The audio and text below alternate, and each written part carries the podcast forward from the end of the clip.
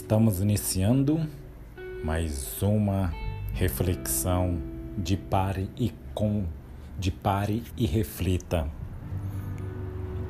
Pare e você cairá. Como crianças recém-nascidas desejem de coração o leite espiritual puro, para que por meio dele cresçam para a salvação. 1 Pedro 2, versículo 2.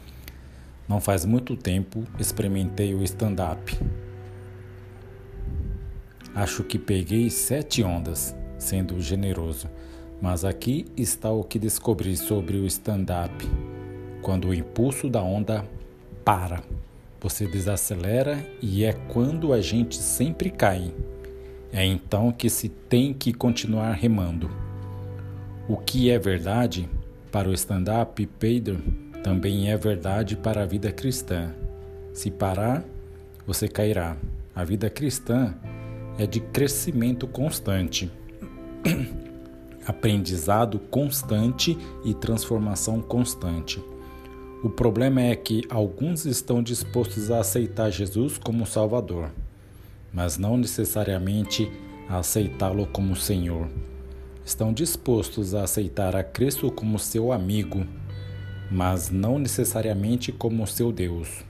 Como resultado, ficam parados num estado como bebês.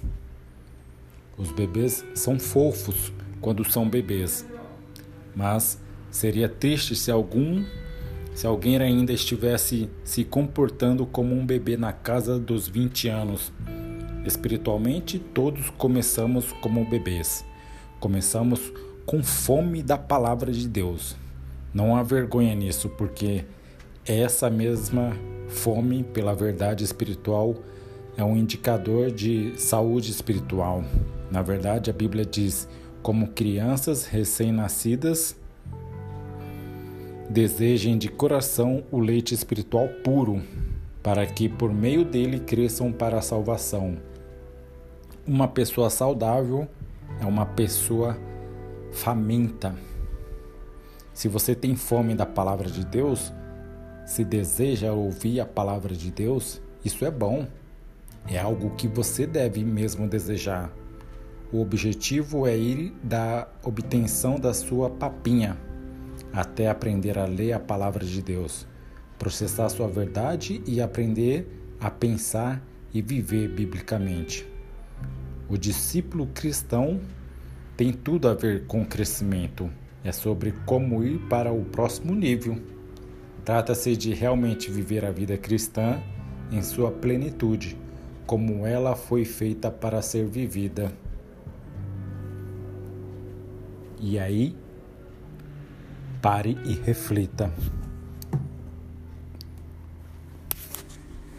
Estamos disponíveis também no Spotify e aqui no Anchor.